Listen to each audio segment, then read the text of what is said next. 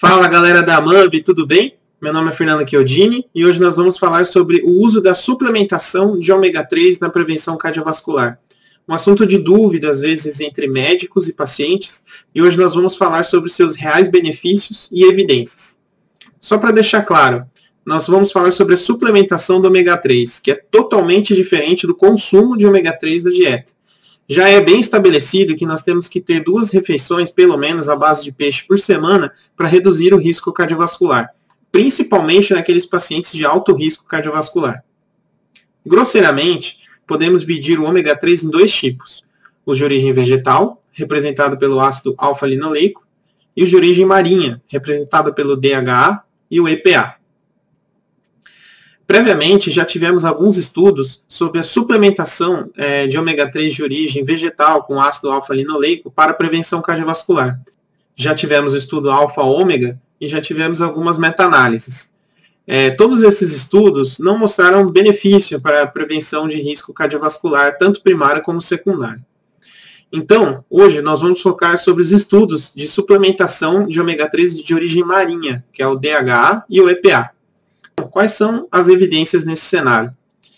Primeiramente, tivemos o estudo Vital, que foi um ensaio clínico randomizado de 25.800 pacientes que avaliaram a suplementação de EPA e DHA na prevenção primária.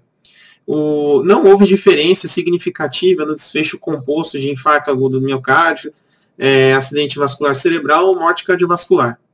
Em seguida, tivemos o estudo Ascend, que também avaliou a suplementação de EPA e DHA na prevenção primária, e esse estudo também não encontrou benefício na sua suplementação.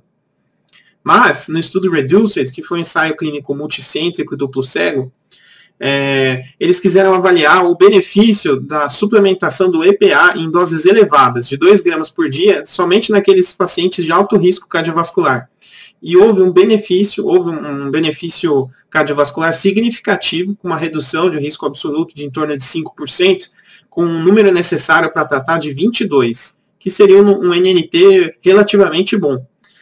Só que temos que ter cuidado com essa informação. É, no Brasil, os suplementos vendidos têm pouca quantidade de EPA, em torno geralmente de um grama. É, e esses suplementos geralmente são associados a outros óleos que geralmente aumentam o LDL e acrescentam risco cardiovascular. Então, muito cuidado na hora de prescrever esses suplementos, principalmente aqui no Brasil. Em seguida, o estudo Reduced, nós é, tivemos uma meta-análise aqui representada na referência número 6, de 10 estudos com 77.900 pacientes, que também avaliou o uso de EPA e DHA, tanto na prevenção primária e secundária, e, esse, e essa meta-análise não houve benefício de sua suplementação.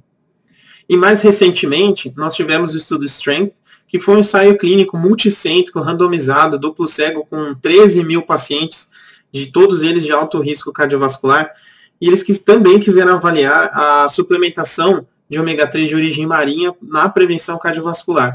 E não houve diferença significativa na redução de risco de eventos futuros. Concluindo, então, o uso do ômega 3 na prevenção cardiovascular ainda é um tema muito nebuloso, mais estudos são necessários para a gente comprovar realmente o seu real benefício, principalmente estudos que mostram a nossa população brasileira. E qual seria o papel do ômega 3 para o tratamento do perfil lipídico? Só relembrando que o EPA e DHA, em altas doses de 4 a 6 gramas por dia, elas reduzem os níveis de triglicerídeos de 25% a 30%, é, aumentam o HDL de 1 a 3%, e muito cuidado, porque elas também aumentam o LDL de 5 a 10% é, nós costumamos usar em casos raros de hipertrigliceridemia, em casos refratários a modificações de estilo de vida ou uso de fibratos.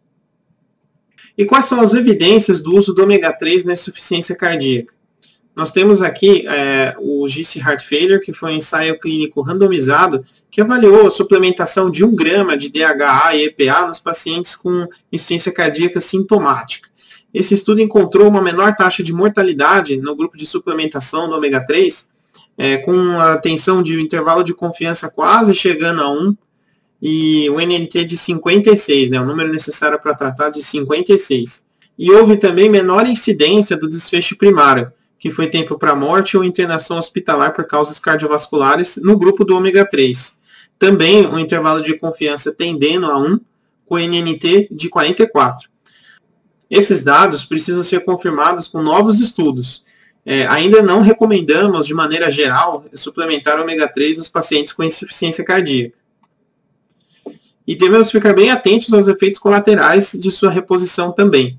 É descrito é, uma incidência de 1 a 10% de fibrilação ou flutter atrial, é, 4% de alterações do trato gastrointestinal, como disgeusia, dispepsia e eructações, é, ficar muito atento ao, aumento do LDL, principalmente nos pacientes de alto risco cardiovascular, e raramente é descrito reações alérgicas. Deixamos aqui abaixo a referência e leitura sugerida de alguns estudos sobre o tema. Espero que essa aula tenha sido útil para a prática clínica de vocês.